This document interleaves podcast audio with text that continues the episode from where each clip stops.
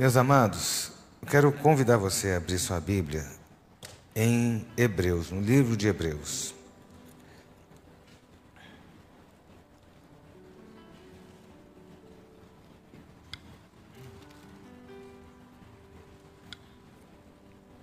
Hebreus capítulo 10.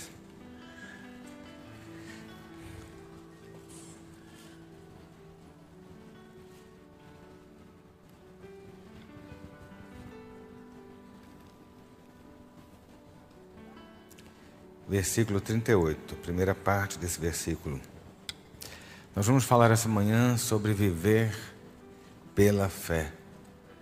Quero falar com você sobre fé e o quão importante isso é na nossa caminhada.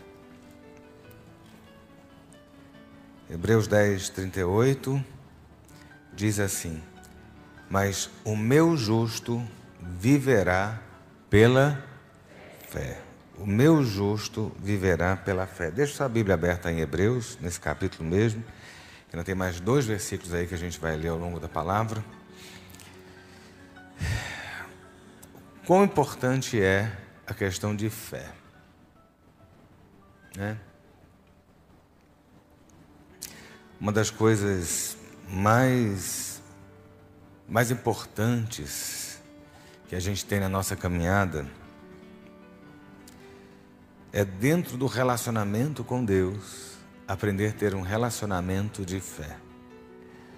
Tem muita gente que tem a crença em Deus, tem né? Assim, até acredita, mas a, a, fé, fé mesmo, aquele negócio forte. Aí você fala assim, mas não tem que ser um, como um grão de mostarda? É. Olha só,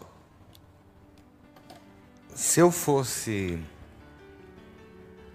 se fosse nos dias de hoje, para eu associar a fé com algo material, Jesus, a Bíblia naquela época disse que a fé é do tamanho de um grão de mostarda. Aí você fala assim, mas o grão de mostarda é tão pequenininho, você nunca viu grão de mostarda.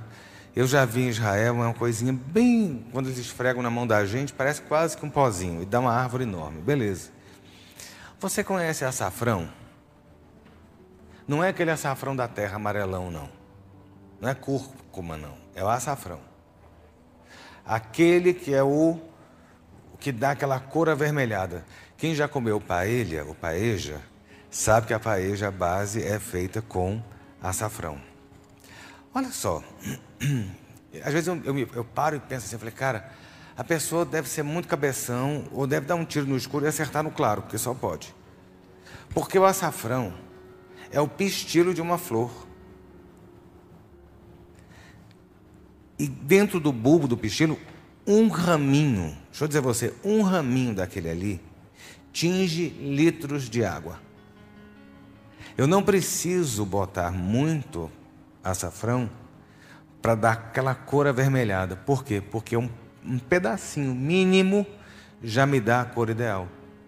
Teve um casal amigo meu que viajou para o Oriente Médio, me trouxeram um açafrão, acho que é iraniano, uma coisa assim, não lembro agora qual é a origem. Ele está lacradinho, fechado, peso de ouro. Peso de ouro é assim, é um pouquinho que está no vidro, um vidrão assim, e só tem um, tiquinho embaixo. Aquilo ali tinge a sua alma, se precisar. A, a fé, ela é um negócio tipo açafrão, entendeu? Quando a gente fala de intensidade, da grandiosidade da fé que a gente tem que ter, não é aquela fezona grandona, né? Nossa, o cara exala a fé. Não. Mas é essa intensidade nata da fé que faz com que as coisas aconteçam. Né? Então a sua fé ela tem que ter o tamanho de um grão de mostarda e a força do pestilo do açafrão. Olha que coisa! Para que você possa caminhar. E o que é que vencer a fé? Né? Eu não vou entrar aqui em questões teológicas, cansativas, enfadonhas, porque essas questões teológicas são muito para nós, ou para quem está num banco de escola. A gente precisa da coisa prática aqui. Né? E o que é que vencer a fé? Né? Nesse próprio capítulo, nesse próprio livro de Hebreus, ele fala assim: a fé, no capítulo 11, verso 1, é a certeza de coisas que se esperam e a convicção de fatos que não se veem. Pois pela fé os antigos obtiveram bom testemunho. Pela fé, entendemos que o universo foi formado pela palavra de Deus, de maneira que o visível veio a existir das coisas que não são visíveis.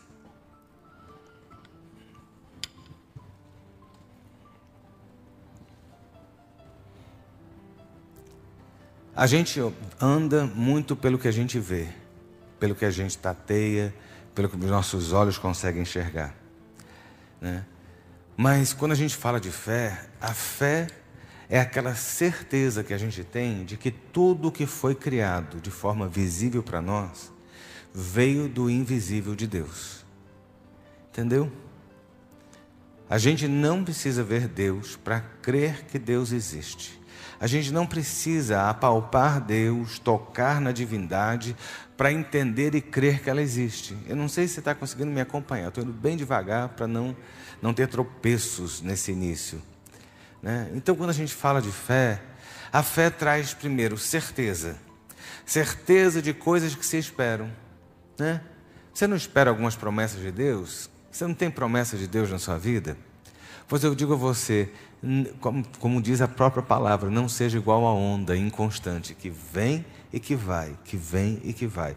Ora crê, ora não crê, ora crê, ora não crê. A gente crê sobre aquilo que a gente não vê, porque a gente crê na palavra de Deus, a gente não crê no que a gente está apalpando. Entendeu? E aí, quando a gente fala sobre esse tipo de relacionamento, é uma relação de confiança. É uma relação de confiança. Deus espera de nós uma relação de confiança, onde a palavra dele por si só basta.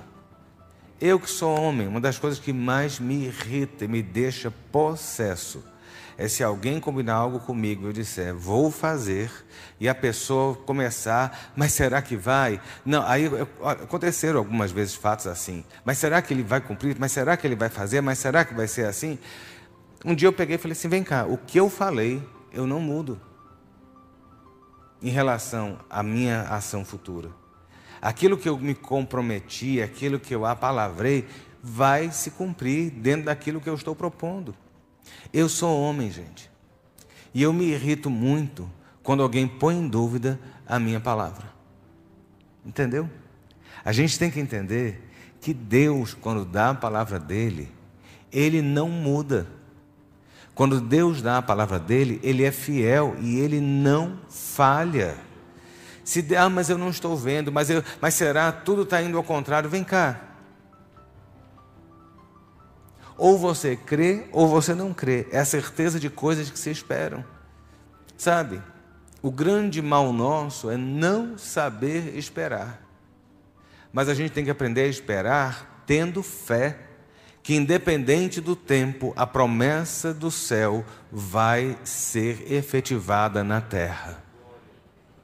Se a boca de Jeová disse, Jeová cumpre. Entendeu? A gente só tem que observar o que é que ele falou de verdade. Né? O que ele prometeu de verdade. Porque muitas vezes a gente gera expectativas em sonhos pessoais que não estão de acordo com os sonhos de Deus. Em propósitos que não estão dentro dos propósitos de Deus. E aí você está esperando algo que nunca vai acontecer porque Deus nunca disse para você. Mas aquilo que Deus falou, aquilo que Ele prometeu, tenha a certeza, Ele vai cumprir. Sabe, é, é ter a convicção, é ter a certeza de fatos que não se veem. Sabe, existem situações que a gente olha e fala assim: olha, virou caos, a coisa se perdeu o controle. E eu digo a você: você não está vendo o agir de Deus, mas independente de não ver, nós temos que ter a convicção de que aquilo que os nossos olhos não veem, a nossa fé entende. Entendeu? Eu não estou vendo o agir de Deus nesse momento, mas eu creio pela fé que Ele continua agindo. Eu não sei aonde a mão dele está me levando, eu não sei aonde as peças estão indo, mas eu sei que Ele continua fazendo. Aquele que te guarda não dorme nem cochila. Não existe noite no céu. O trono de Deus não fica vazio e ele não apaga a luz da sala do trono para ir dormir. Ele está sentado no trono, ele está controlando sua vida, ele está controlando sua história, independente de você ver, ele está no comando. Entendeu? Isso é fé. É fácil? Não, mas a fé é dom de Deus, a gente tem que buscar dele esse dom porque é importante para a jornada, é importante, sabe? A gente não pode viver nessa, nessa inconstância de que ora crê, ora não crê, mas será, mas será. É tanto será, é tanto será que Deus vai, será que Deus pode? Deus pode todas as coisas, a gente tem que lembrar disso. Deus pode fazer todas as coisas, Ele inclina o coração do homem para onde quer, Ele opera, Ele levanta, Ele abate, Ele conserta, Ele destrói, Ele abre, Ele fecha, Ele dá vida, Ele mata, Ele põe fim à guerra, Ele suscita a guerra, Ele tem o controle. Isso é fé. Né? Eu orei há um tempo atrás, estava em jejum, consagrando por uma situação. E a situação que eu esperava de uma solução foi de outra. Aí depois eu falei assim: epa, peraí. Eu não orei, eu passei 15 dias de jejum, eu não entreguei nas mãos de Deus. Se o, o, o fim foi esse, eu tenho que entender que Deus está agindo apesar de eu não estar vendo. E a gente tem que fazer essa, tomar, fazer essa tomada de posição. Né? A gente tem que fazer essa tomada de posição. Mas uma coisa é interessante, o porquê que a fé é importante. A gente, quando vai para a Bíblia e vê os milagres, vamos pegar os milagres do Novo Testamento. Porque os, os milagres do Novo Testamento são muito mais parelhos, são muito mais é, é, identificáveis com a gente. Né? A gente é, é olha o Velho Testamento, dá glória a Deus, mas hoje em dia ninguém está jogando você numa cova de leões. E não tem uma fornalha esperando para você se você não adorar a santo tal ou, ou, ou, ou entidade tal. Né? Isso na época da Babilônia. Não vai ter o, o, o faraó correndo atrás de você para ter que abrir o lago Paranoá e você passar a pé enxuto. Né? Mas a Bíblia fala no Novo Testamento muitos milagres que são muito parecidos com aquilo que a gente passa hoje. São as nossas crises, são os nossos medos, são as nossas inconstâncias, são as nossas enfermidades e é a própria morte. É isso que a gente vê no Novo Testamento. E o interessante é que grandes milagres que nós vimos, grandes milagres que nós tomamos conhecimento, estão lastreados em um ato de fé individual.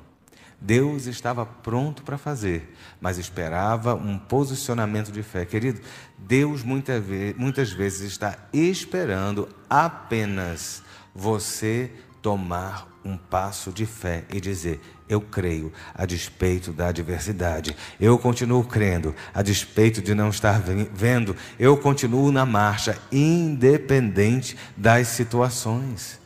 Sabe, queridos, a vida está aí para te impor limites, a vida está aí para te criar obstáculos, a vida está aí para tentar derrubar você, a vida está aí para fazer essas coisas. E eu quero lembrar você o seguinte: se você tem fé, independente do que a vida que a gente vive nos imponha, a gente continua a marcha até conseguir a nossa vitória. Deus espera hoje um posicionamento seu de fé para que Ele possa agir e completar a obra na sua vida. Você tem que sair daqui hoje clamando, Deus me dá fé, eu preciso de fé, eu preciso da, eu preciso da fé do grão de mostarda, eu preciso da fé da, da, da, da do açafrão. Entendeu? Lembre-se disso. Eu preciso de algo intenso na minha vida que possa me garantir essa mudança. E aí a gente olha, nas histórias da Bíblia, a gente tem a história de uma mulher hemorrágica, né? Pedro, é, Pedro é, Jesus estava caminhando e, e de repente a multidão toda ao redor, e a Bíblia fala nos evangelhos que uma mulher, uma mulher que já havia 12 anos, que estava enferma com hemorragia, ela vai até Jesus, ela fura o cerco da multidão e ela pega na, na, na, na pontinha do manto que Jesus carregava sobre si. E quando ela toca ali, aquele pedacinho de pano, simplesmente o milagre acontece. Deixa eu dizer a você, vamos fazer uma análise rápida disso. Olha o tanto de gente, presta atenção no que eu estou lhe dizendo. Olha o tanto de gente que estava ao redor de Jesus. Olha o tanto de gente que queria um milagre.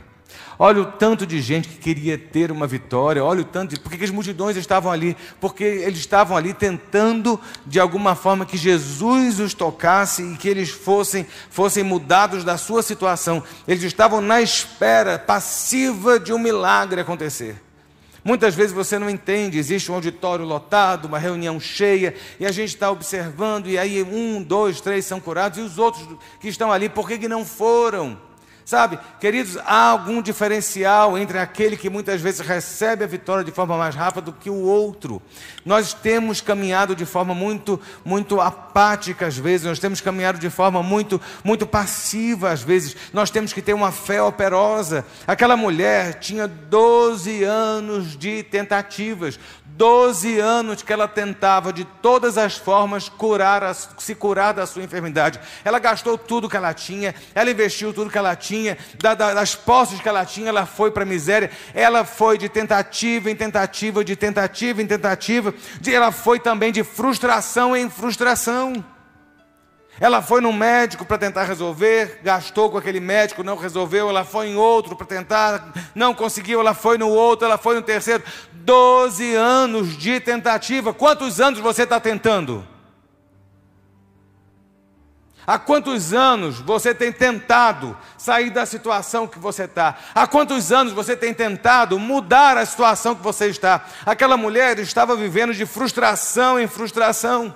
Eram 12 anos de tentativa, 12 anos de frustração, 12 anos de vergonha.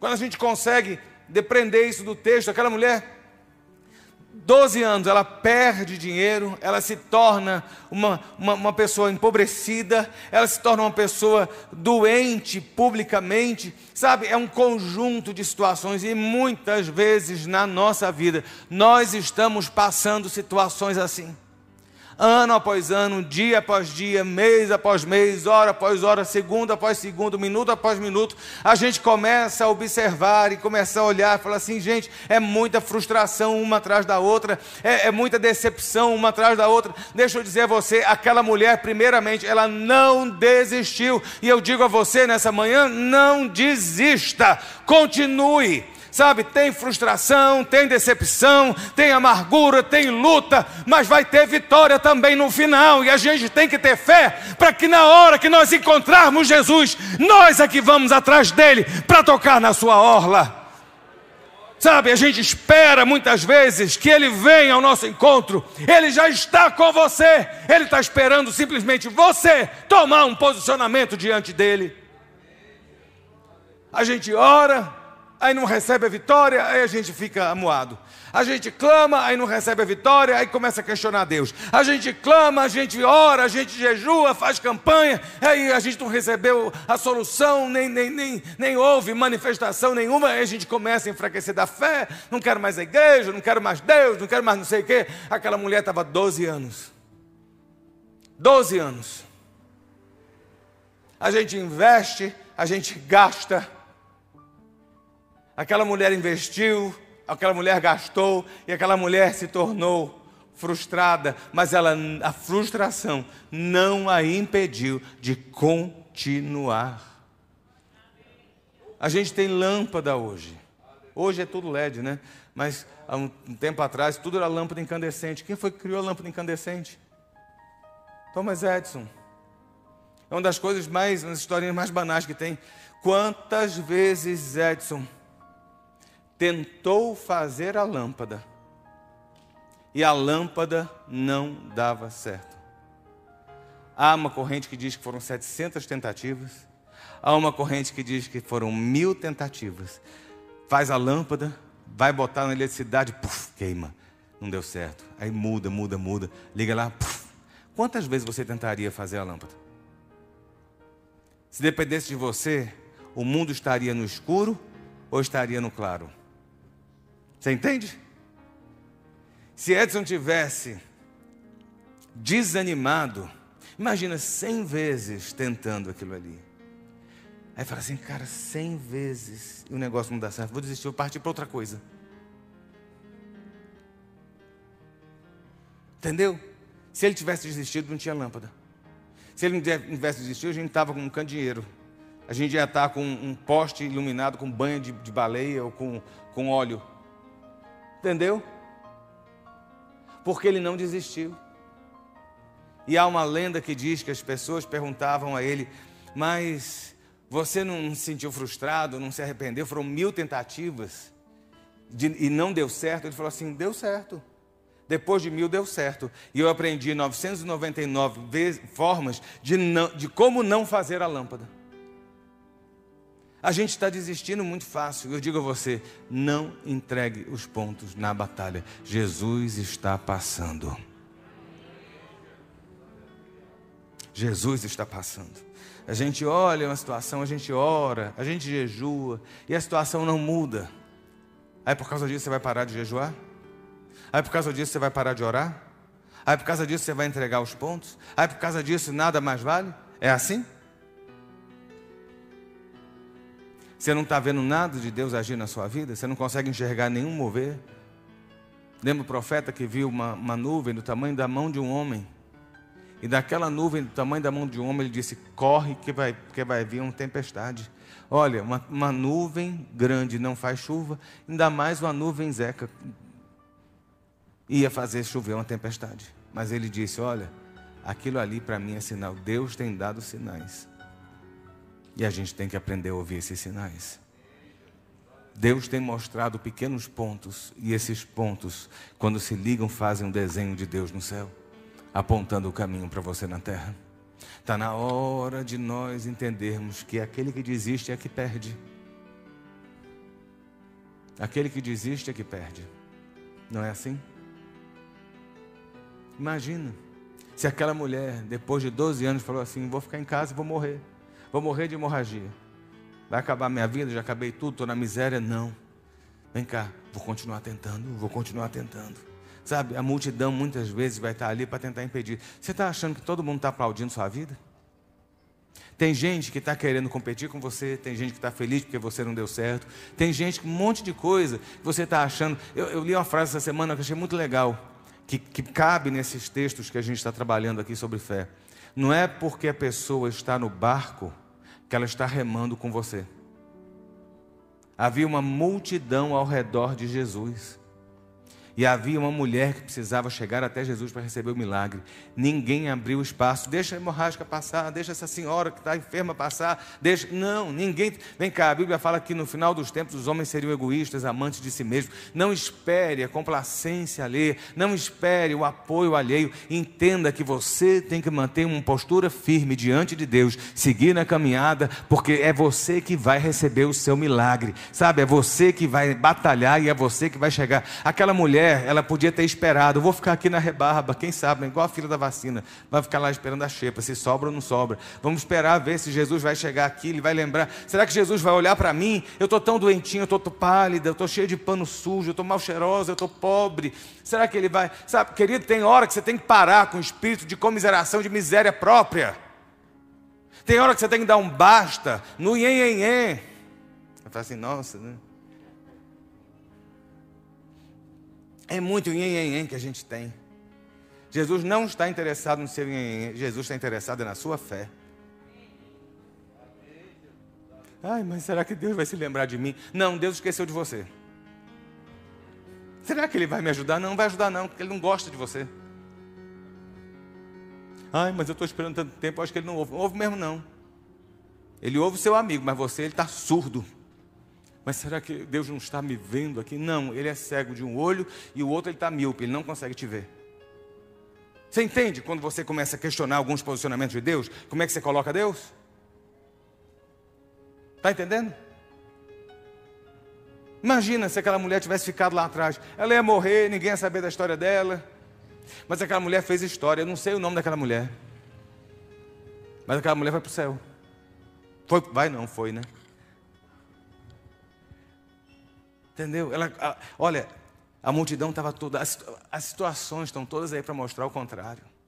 As situações estão todas aí para dizer que você não pode. As situações estão aí para dizer que você não vai. As situações estão para dizer aí que é impossível. Pois é, há alguma coisa impossível para Deus? Mas posicionamento tem que ser nosso. E veja bem, ante toda aquela multidão que se aglomerava para esperar Jesus tocar e fazer um milagre na vida deles, quem recebeu foi aquela mulher que simplesmente ela disse dentro de si: se eu apenas o tocar, serei curada.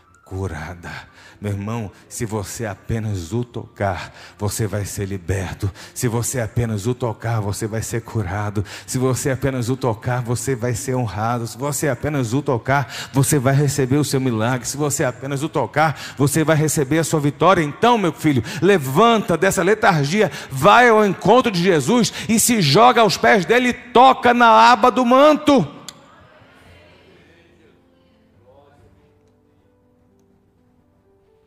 Muitos queriam ser tocados. Muitos. Tá? Mas ela que tocou. Ela que tocou. Hoje, a sua fé tem que te levar a tocar em Jesus. E aí, me lá, aí Jesus para. Epa, alguém me tocou. Mas está todo mundo te tocando, Jesus. Como é que você está? Não, peraí, aconteceu algo diferente aqui. Alguém me tocou, a multidão toda, mas Senhor, são centenas ao seu redor aqui, todo mundo lhe comprimindo, todo mundo esbarrando. Não, tem um toque diferente. Alguém me tocou de forma diferente, algo diferente aconteceu. Eu senti algo saindo aqui de mim, houve virtude que saiu da minha vida em relação a alguém, sabe por quê? Porque no meio de uma multidão, uma que teve fé teve a sua vida mudada. Que no meio da multidão de problemas, que no meio da multidão de gente, que no meio da multidão de falatórios, você seja a pessoa que vá correndo ao encontro de Jesus e receba a sua vitória.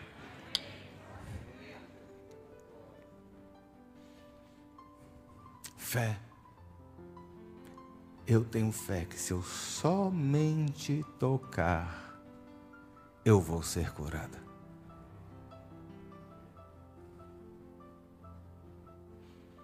Lá em Atos, capítulo 14, a gente vê Paulo lá em Listra, pregando. Paulo está pregando, falando, e ele, e ele se depara com um homem paralítico. E o mais interessante é que ele, aquele homem ele era, ele era paralítico desde que nasceu.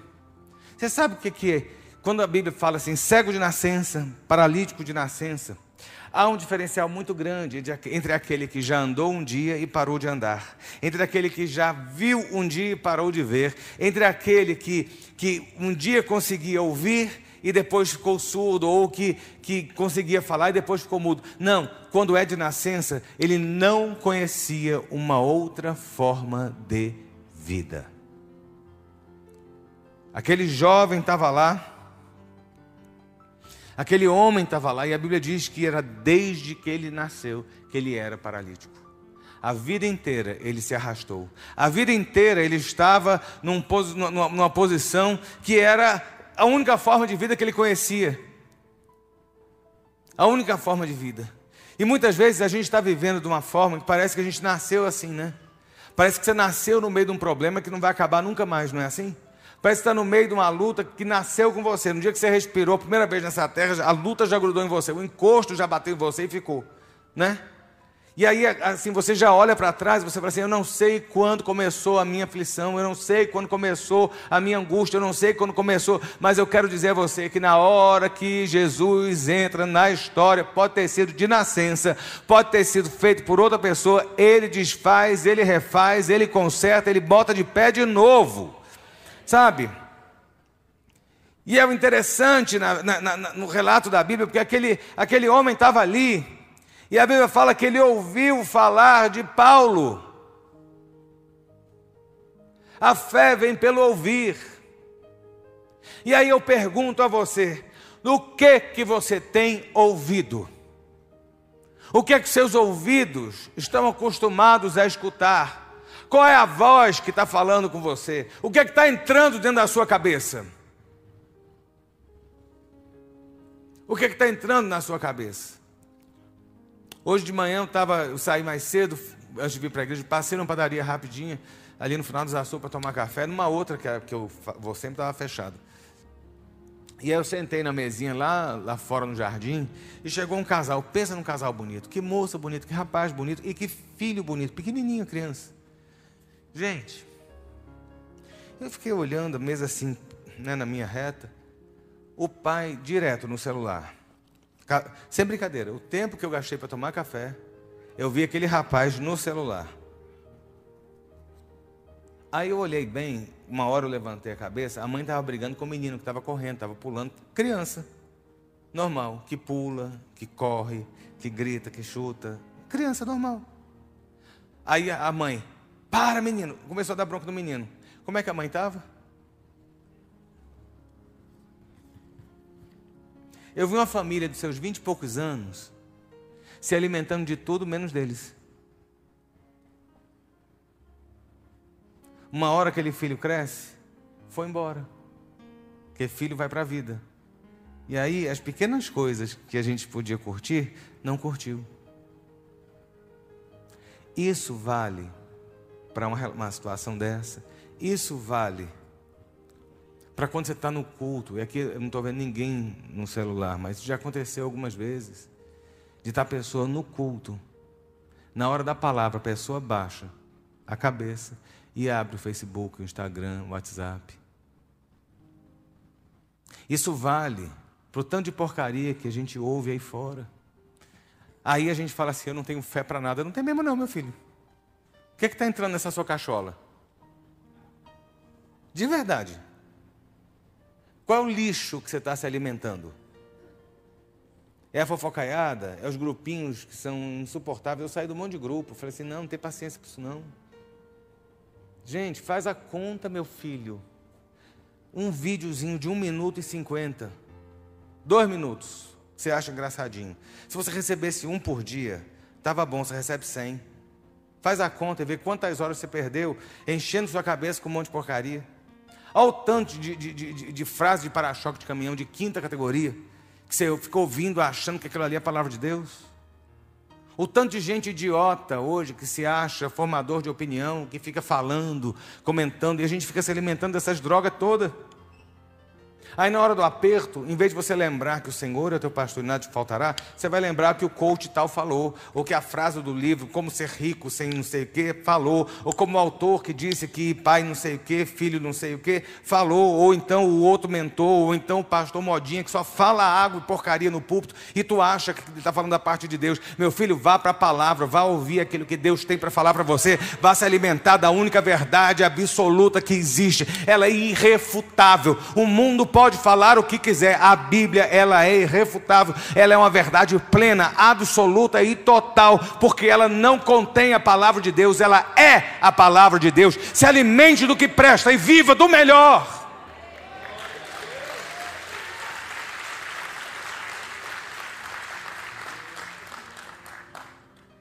Sabe?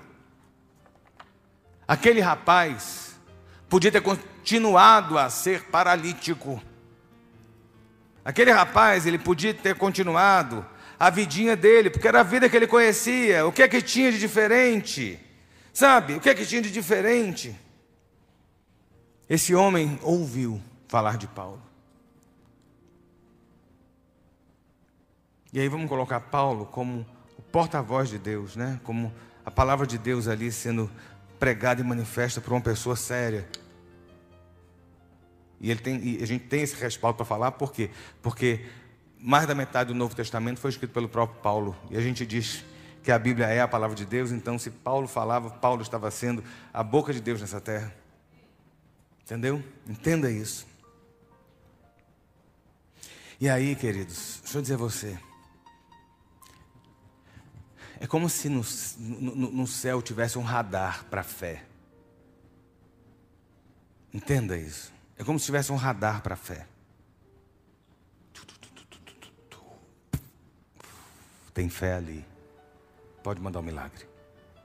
Por que, eu estou dizendo isso? Paulo estava falando. Paulo estava pregando. E a Bíblia fala que os olhos dele foram atraídos ao rapaz. Você já imaginou? Você está ali, pá, pá, pá, de repente Já viu quando vem algum profeta aqui, alguma vez e tal, o cara fala assim, Sônia passou esses dias isso, não foi? Você, logo depois deu uma resposta, não foi? A gente estava num culto do oleiro aqui, meu amigo bispo Emerson, aquele bispo gigante de 3 metros de altura. Aí ele chegou, ah, começou o manto e tal, e pula e não sei o quê. Falou assim, você. Aí eu olhei e falei, eita, era a Sônia. Aí Deus começou a falar, falar, falar. Pouco depois, uma porta gigante abriu, a situação mudou. É assim, Deus vai olhando. O radar de Deus está ali. Pá, pá, tem fé, o negócio faz assim. Pá. A Bíblia fala que Paulo viu, sabe, lá no, no, no, no capítulo 14 diz assim: Esse homem ouviu falar de Paulo, tal do aleijado. Quando Paulo, preste atenção, quando Paulo fixou nele os olhos, vem cá, os olhos de Deus passam por toda a terra, não é isso que a Bíblia diz? Eita, os olhos de Deus passam por toda a terra e você fala assim: nossa, Deus está me julgando, Deus está me condenando. Os olhos de Deus passam na terra. E um dos motivos é para ver quem tem fé. Quem tem fé. Meu irmão, deixa eu te dizer um negócio: sem fé é impossível agradar a Deus. Deus não vai ter negócio com quem não tem fé nele. Entendeu? E aí a Bíblia fala que Paulo fixou os olhos nele e viu que ele tinha fé. Se Deus fixar os olhos em você, o que é que Deus vai ver? Fé ou dúvida?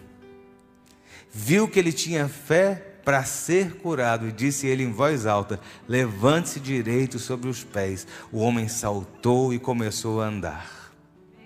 Meu irmão, sabe por quê? Você fica esperando, você fica passivo, só chorando, só naquela dor, só aquela tristeza, aquela amargura. Não estou dizendo que você não fique. Não, é, vem cá, todos nós temos nossos dias de, de dar pala. Nossa, deu, deu, deu, bugou né, o, o sistema na cabeça, a gente entra na, na paranoia, na depressão. Não eu não estou dizendo isso, eu estou dizendo que, que a gente fica naquela, naquela choradeira, naquele reme-reme que não acaba nunca. Deixa eu dizer a você: deixa Deus olhar para você e, mesmo no meio da sua dor, Ele vê que dentro de você, você crê que Ele ainda está no controle, que Ele vai resolver a sua causa. Na hora certa, o radar de Deus te acha no meio da multidão. E aí você vai entender que a tua fé te salvou. Você entende? Agora, quando Jesus falava isso, vá em paz, a tua fé te salvou. Paulo fixou os olhos e viu que ele tinha fé. Já viu quando você olha para alguém e fala assim, gente, mas eu queria ter uma fé daquela, porque a pessoa está naquela intensidade tão grande de fé, está sofrido. Eu olho para Lu, pastor Luciana, eu olho para Naí, para Fernanda. Está Orlando lá no hospital, está na maior luta do mundo. E aí vocês continuam mantendo o olho. Ontem eu falei com a Lu, estava dentro do avião. O avião, pecado, vou confessar um pecado. Viviane não está aí, eu posso falar. Eu tava, o avião estava decolando, já estava no ar. E eu estava falando com você. E aí eu falei, como é que está Orlando? E aí sabe qual é a resposta? A gente continua crendo no milagre. Deus olha, o radar vai passando, faz assim, pá!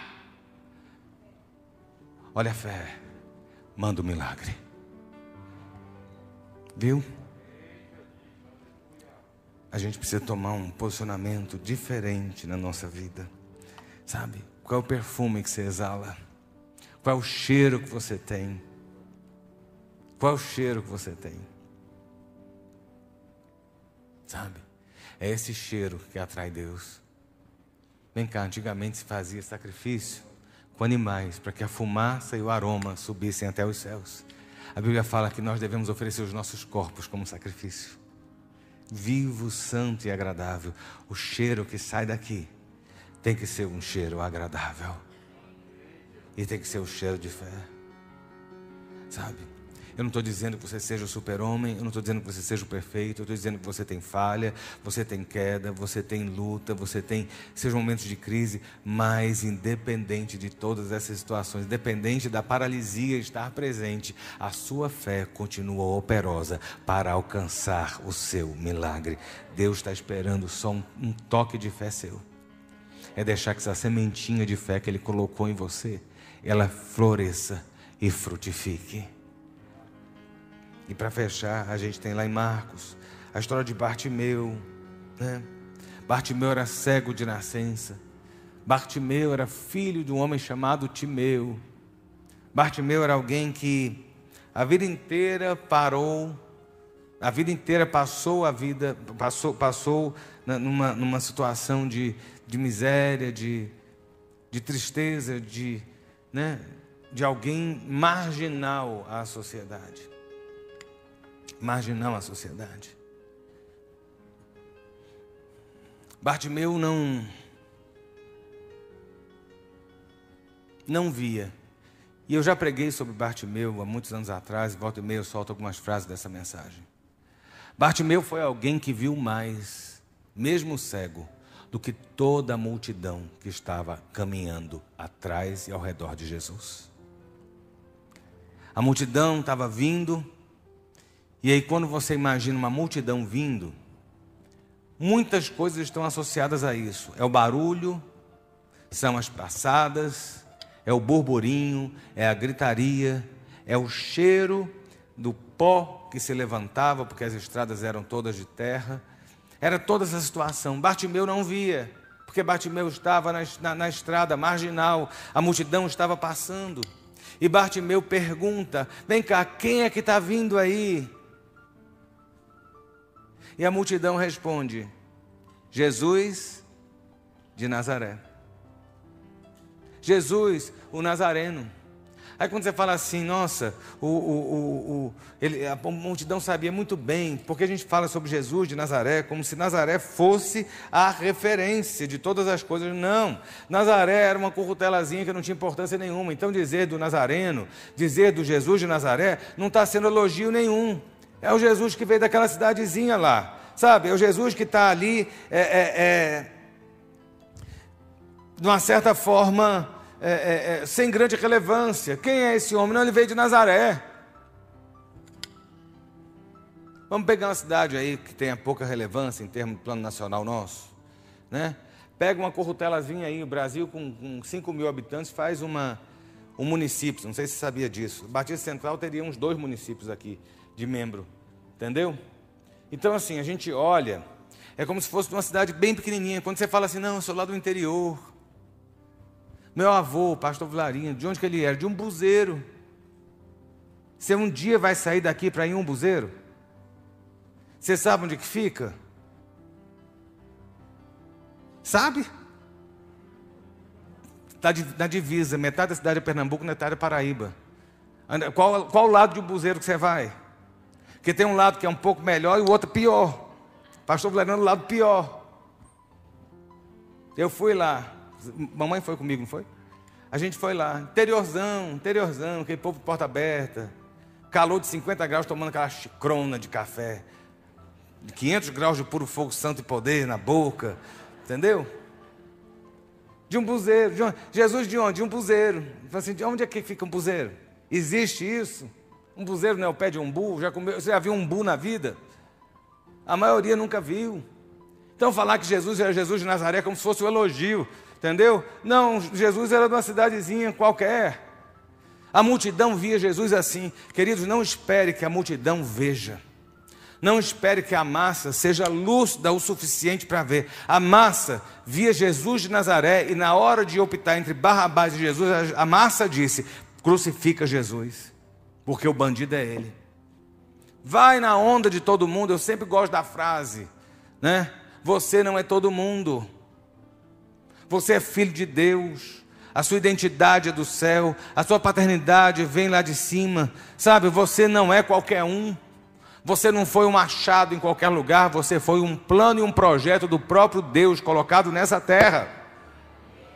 Para de andar com a multidão, não é porque todo mundo está dizendo que é assim, não é porque todo mundo está profetizando que vai ser assim, não. A, a, o negócio é você e Deus, Deus e você, é você e Jesus, Jesus e você. A multidão bradava e gritava: Jesus de Nazaré, para aquele cego, e aquele cego virou e falou assim: Olha, Jesus, filho de Davi, Sabe, quando ele está dizendo filho de Davi, ele está invocando a realeza de Jesus. Ele não via Jesus, ele não enxergava Jesus, ele não estava tocando Jesus, mas ele sabia que o Jesus, filho de Davi, estava passando ali. Jesus é aquele que carrega a coroa, que carrega o cetro e se assenta no trono. Quem é que você está vendo? O Jesus de Nazaré ou o filho de Davi, o rei dos reis, o senhor dos senhores?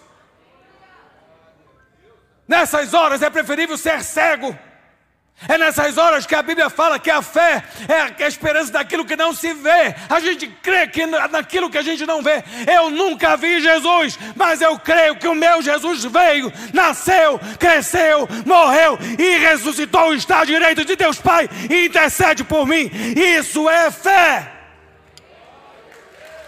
Eu não preciso dele pregado numa cruz no altar. Eu não preciso pegar nenhum amuleto para carregar Deus comigo, porque a minha fé me garante que quando eu fecho os olhos, dobro os joelhos, os céus se abrem e Deus escuta. Porque eu tenho um intercessor chamado Jesus Cristo, o filho de Davi.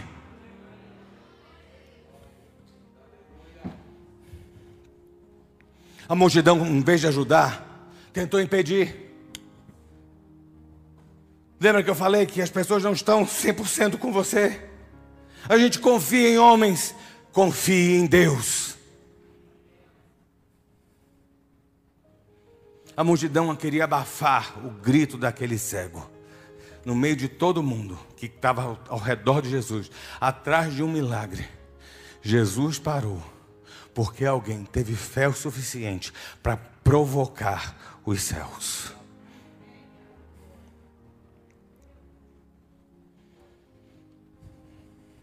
E aí,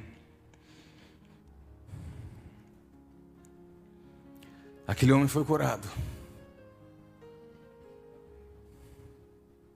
Aquele homem foi curado. Imagina, pessoa que nunca viu. A pessoa que nunca viu, de repente os olhos são abertos. Teve um vídeo que, um videozinho, um, tem poucos anos atrás, de uma nenenzinha surda eu chorei no dia que eu vi. Ela nasceu surda.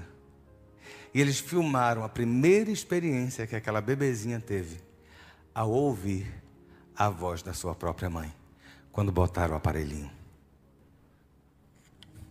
Imagina aquele homem.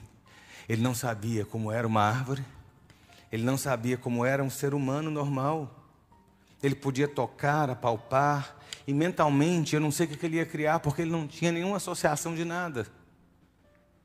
E de repente ele abre, os olhos dele passam a ver. Mas sabe qual foi a primeira coisa que ele fez?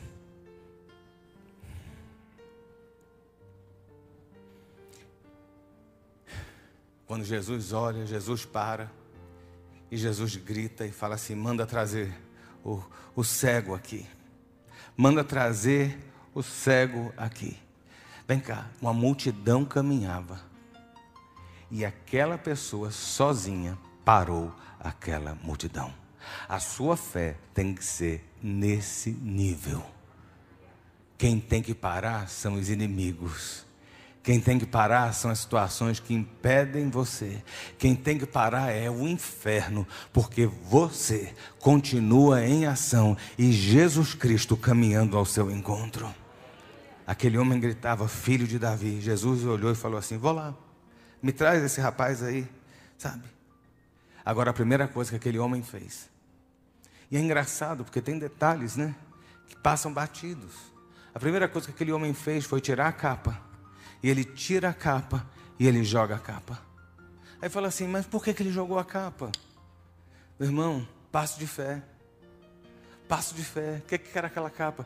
Aquela capa era uma autorização. Mas quando você vai para a história, você vai entender que o Império Romano permitia que mendigos e pessoas desabilitadas, que não tinham como se manter, aquelas pessoas podiam estar na rua, vender, é, é, é, pedindo esmola e vivendo da caridade alheia. Aquela capa não era uma capa qualquer. Da mesma forma que o pastor aqui usa o clarim clerical que nos identifica, o chefe de cozinha usa a doma, o militar usa a farda. Aquele homem, ele tinha que usar para mendigar uma capa que dizia: essa capa me dá autorização e a minha identificação, a minha identidade como mendigo.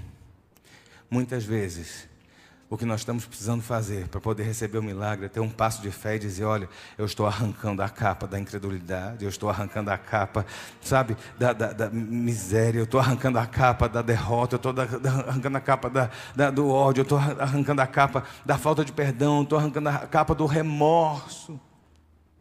Meu filho, arranca a capa hoje, porque o que o Senhor tem para te dar é muito maior do que o que você já viveu até o dia presente nesse momento. Aquela capa representava toda uma história para trás. E a gente vem carregando histórias aqui, histórias acolá. Joga a capa fora e vai para Jesus. Ele por si só já basta na sua vida. Sabe?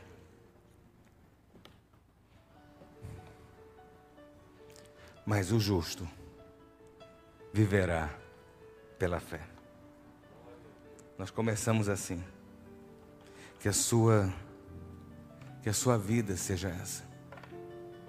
Você é justo e é chamado de justo porque você é bonzinho? Não, nem você é, nem eu sou. A nossa justiça, a Bíblia fala que é igual pano de chão. A nossa justiça é trapo, um, trapo imundo, é o que diz a palavra mas nós fomos justificados em Cristo. Quando Deus olha para você e olha para mim, Ele não está vendo um pano nem um trapo sujo, Ele está vendo o sangue de Jesus que lavou, remiu, cobriu e te garante acesso à presença dEle. Sabe como é que o justo vive pela fé? Ele vive pela fé na certeza de que ele vai ver o milagre dele realizado, de que ele vai ver a obra alcançada de que ele vai ver a completude daquilo que Deus tem reservado para ele. A gente vive na fé mesmo não vendo as situações mudadas. A gente vive pela fé, mesmo não entendendo o que está acontecendo. A gente vive pela fé porque a gente crê e sabe, tem a certeza de que o nosso Deus não está contra, mas o nosso Deus está a favor das nossas vidas e os céus são o nosso maior aliado na batalha e na caminhada. Vamos ficar de pé para a gente orar.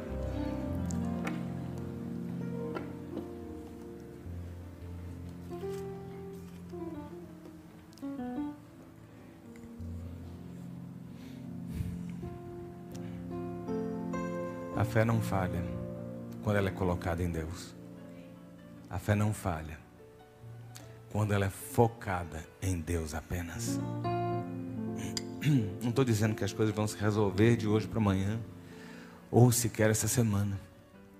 A mulher hemorrágica foram 12 anos. Os paralíticos muitas vezes eram a vida toda, cego, idem. Mas em todas essas situações, a fé prevaleceu com Deus. E na sua vida, você vai ter fé para vencer e ser sempre mais que vencedor em todas as situações. Pai, nós te bendizemos nessa manhã. Somos limitados, somos, ó oh Deus, muitas vezes, ó oh Deus, cegos como Bartimeu Muitas vezes estamos na paralisia, como aquele jovem lá de Paulo. Ou estamos, ó Deus, há tanto tempo com tentativas e frustrações. Que se nós olhássemos para as nossas situações, iríamos, ó Deus, entregar os pontos, desistir, desanimar e tombar no caminho. Mas hoje, nós queremos fazer como aquela mulher, ó Deus, que mesmo com tantas frustrações e decepções, continuou crendo que Jesus podia mudar a sua sorte. Ó oh Deus, nós queremos, mesmo sem ver, ó oh Deus, mesmo sem, sem conseguir entender o que está ao nosso redor, ser como Bartimeu e te atrair os olhos. Que sejamos, ó oh Deus, homens como aquele paralítico de Listra, ó Deus, que exalava fé e alcançou o milagre. Que nessa manhã o dom da fé nos alcance e que nós possamos olhar para os céus e, mesmo sem ver o Senhor, continuar crendo que o Senhor é Deus e age em todo o tempo. Que sejam, ó Deus, momentos novos, onde nós nos alimentemos da palavra que fortalece a fé. Ó Deus, e que a nossa caminhada e jornada, ó Deus, mesmo nos altos e baixos, nas lutas, seja coroada sempre de vitória em vitória, dadas pelo Senhor. Essa é a nossa oração, no nome de Jesus. Amém, amém e amém.